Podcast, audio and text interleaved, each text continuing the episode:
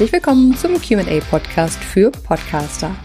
Wir haben letzte Woche darüber gesprochen, welche Möglichkeiten es gibt, Podcast-Episoden zu vermarkten und an die Leute zu bringen. Und ich habe dir dort schon so einige Punkte genannt, einfach verschiedenste Möglichkeiten, wie du einzelne Podcast-Episoden gut vermarkten kannst. Letzte Woche waren es doch allerdings eher noch so ein bisschen die offensichtlichsten Möglichkeiten, die du vielleicht schon ja mehr oder weniger auf dem Schirm hattest. Wir haben so ein paar Punkte, die jetzt kommen, ähm, an die viele gar nicht so denken, weil wir eben sehr auf Social Media und E-Mail-Marketing und so weiter so fixiert sind. Ähm, da hoffe ich, dass ich den einen oder anderen Punkt hier noch habe, an den du vielleicht bisher noch nicht so gedacht hast, der aber relativ ja einfach umzusetzen und eigentlich auch recht offensichtlich ist. Angefangen bei der E-Mail-Signatur. Also bei mir ist es zum Beispiel ganz oft so, dass ich Kunden habe, die gar nicht sich groß vorher auf meiner Website umgeschaut haben, die wirklich drauf sind, Kennenlerntermin gebucht haben oder auch einfach über Empfehlungen gekommen sind oder so. Die haben also gar nicht auf dem Schirm, was ich sonst so noch mache. Also die buchen relativ schnell dann irgendwelche Leistungen. Ähm, ich möchte aber eigentlich schon gerne bei meinen Themen, dass auch meine Kunden, mit denen ich ähm, schon arbeite, meinen Podcast hören, weil ich eben hier viele Fragen beantworte, die sie mir sonst immer wieder stellen würden. Und dementsprechend macht es für mich total Sinn, in meiner E-Mail-Signatur auch auf meinen Podcast hinzuweisen. Auch da gibt es natürlich verschiedene Möglichkeiten.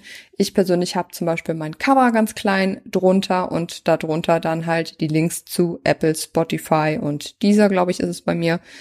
Und äh, genau, da gibt es natürlich auch irgendwelche Tools, irgendwelche Online-Tools, dass du direkt da dein RSS-Feed einbinden kannst, dass deine Episode da angezeigt wird, die letzte oder sowas. Ähm, aber das kann man halt auch recht einfach lösen mit einer kleinen Grafik oder halt ähm, ja einfach den Text verlinken etc. Aber das macht auf jeden Fall Sinn, gerade wenn du eben viel E-Mail-Verkehr mit deinen Kunden hast, auch dort auf den Podcast hinzuweisen. Dann haben wir noch eben das Thema E-Mail-Marketing. Also gerade wenn du ein Newsletter hast, ist das natürlich ähm, absolut Pflicht, hier auch den Podcast in irgendeiner Form zu platzieren. Das heißt, äh, zum einen natürlich, wenn dein Podcast online geht, hier zu informieren, deine Newsletter-Abonnenten, dass es den Podcast jetzt gibt, natürlich ganz, ganz klar.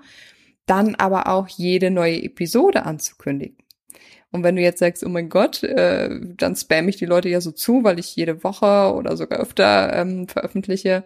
Wenn dir das zu viel ist, was ich durchaus nachvollziehen könnte, das wäre es mir wahrscheinlich auch, dann mach eine Zusammenfassung. Also ich mache äh, zum Beispiel mittlerweile diese monatliche Podpost, nenne ich sie, äh, wo ich dann eben die Episoden aus dem Monat zusammenfasse und jeder schauen kann, was davon äh, für ihn interessant ist oder für sie oder eben nicht.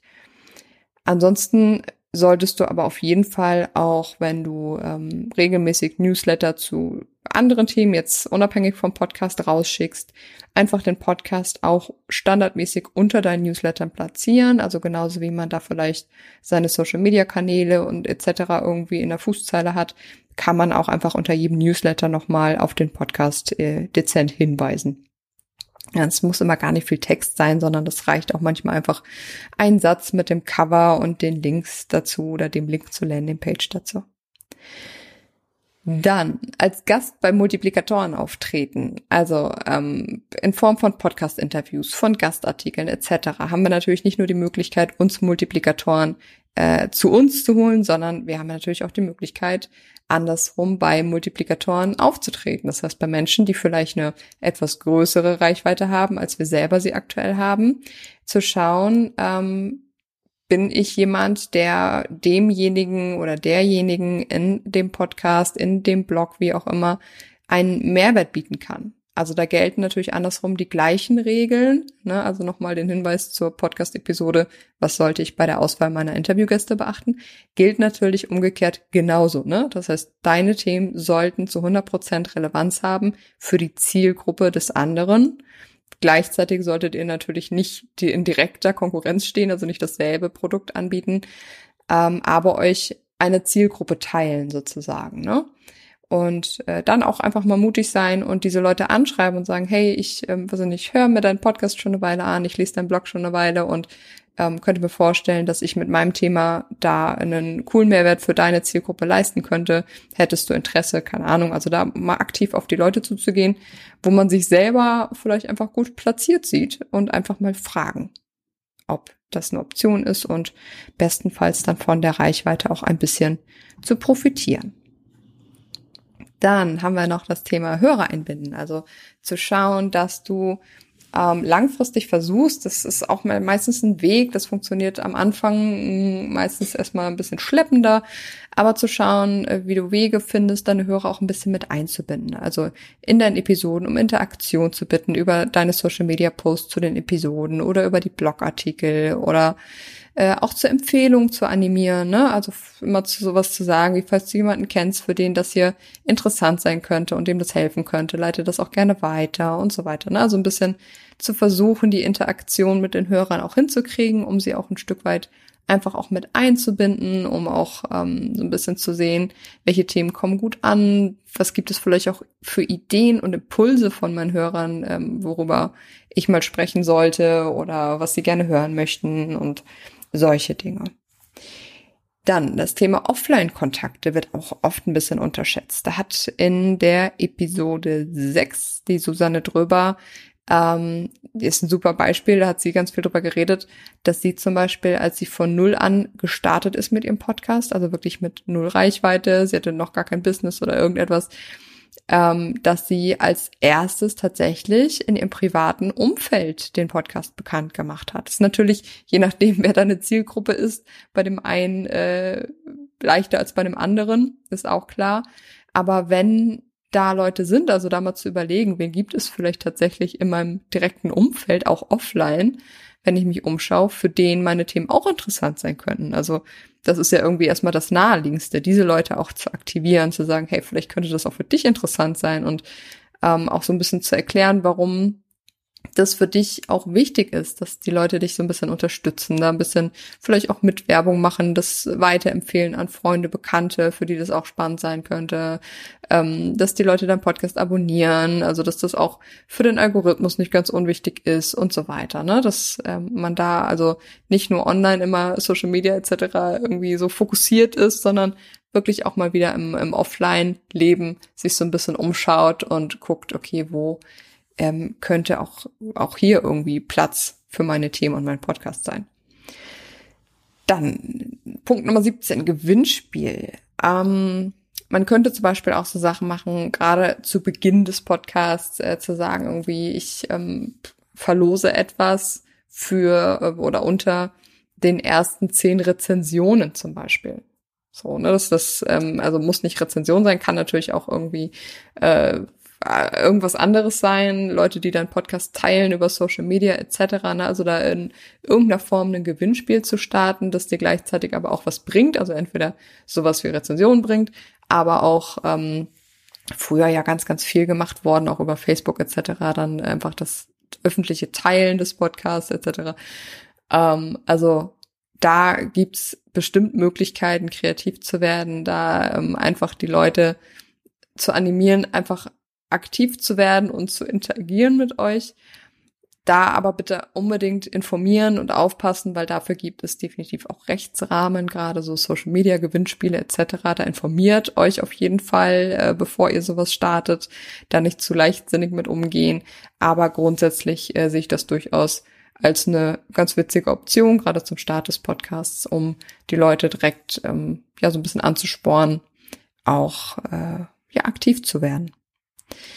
Dann habe ich noch den Punkt, erklär den Leuten, was zu tun ist. Das ist natürlich kein wirklicher Marketing-Tipp im eigentlichen Sinne.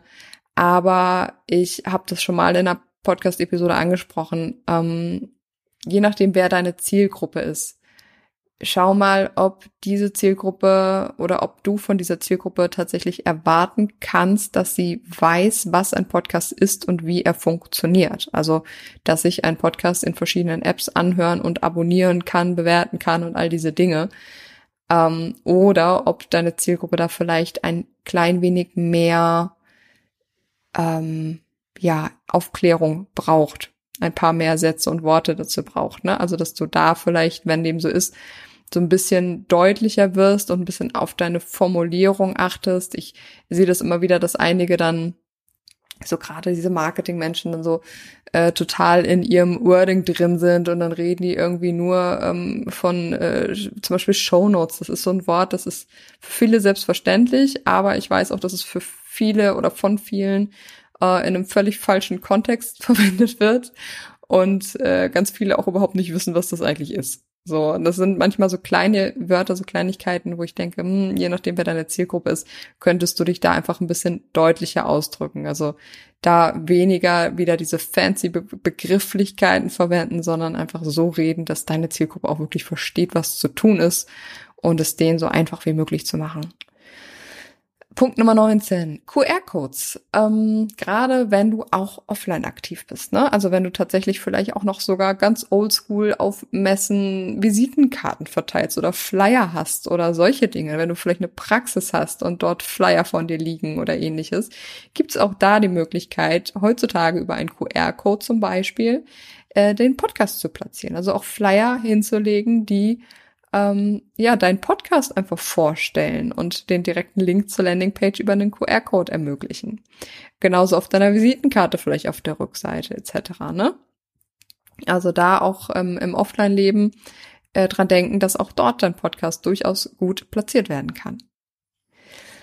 Dann habe ich noch das Thema Foren etc. Genau, das, was ich vorhin gesagt habe, ähm, dass du vielleicht deine Episoden zu passenden Diskussionen und Themen, Posts und so weiter auch mal anbringst in Facebook-Gruppen und äh, auf Seiten und so weiter.